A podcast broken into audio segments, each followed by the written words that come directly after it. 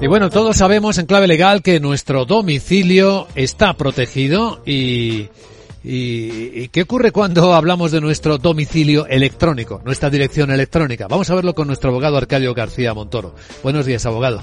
Buenos días, Luis Vicente. ¿De qué hablamos?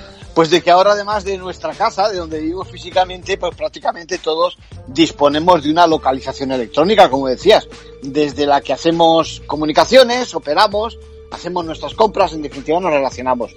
Bueno, el caso es que desde ese sitio, lo que se llama la IP, bueno, se puede rastrear y localizar también dónde vivimos físicamente, ¿no? La pregunta es si se puede exigir a ese proveedor de acceso a Internet que facilite esos datos nuestros de identificación como clientes basándose en esas direcciones que le dimos y que nos llevan a nuestro, a nuestro domicilio físico. Por ejemplo, si alguien quiere interponer una demanda contra nosotros. Ahora el Tribunal de Justicia de la Unión Europea prudentemente pero ha dado el visto bueno. Entonces, eh, ¿nos van a tener localizados? ¿No hay intimidad real de dónde estamos, nuestra privacidad?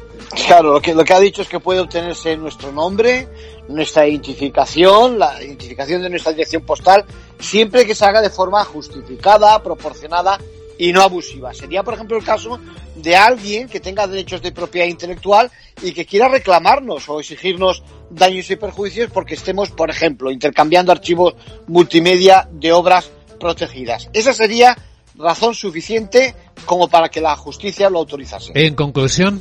Bueno, pues ya sabemos, atención, que sepamos que no estamos parapetados o a salvo de que se nos identifique, diríamos, físicamente, porque por vía de un tribunal se puede facilitar nuestras coordenadas, yo que sé, en el caso de que, imagínate, descarguemos archivos ilegalmente. Gracias, abogado.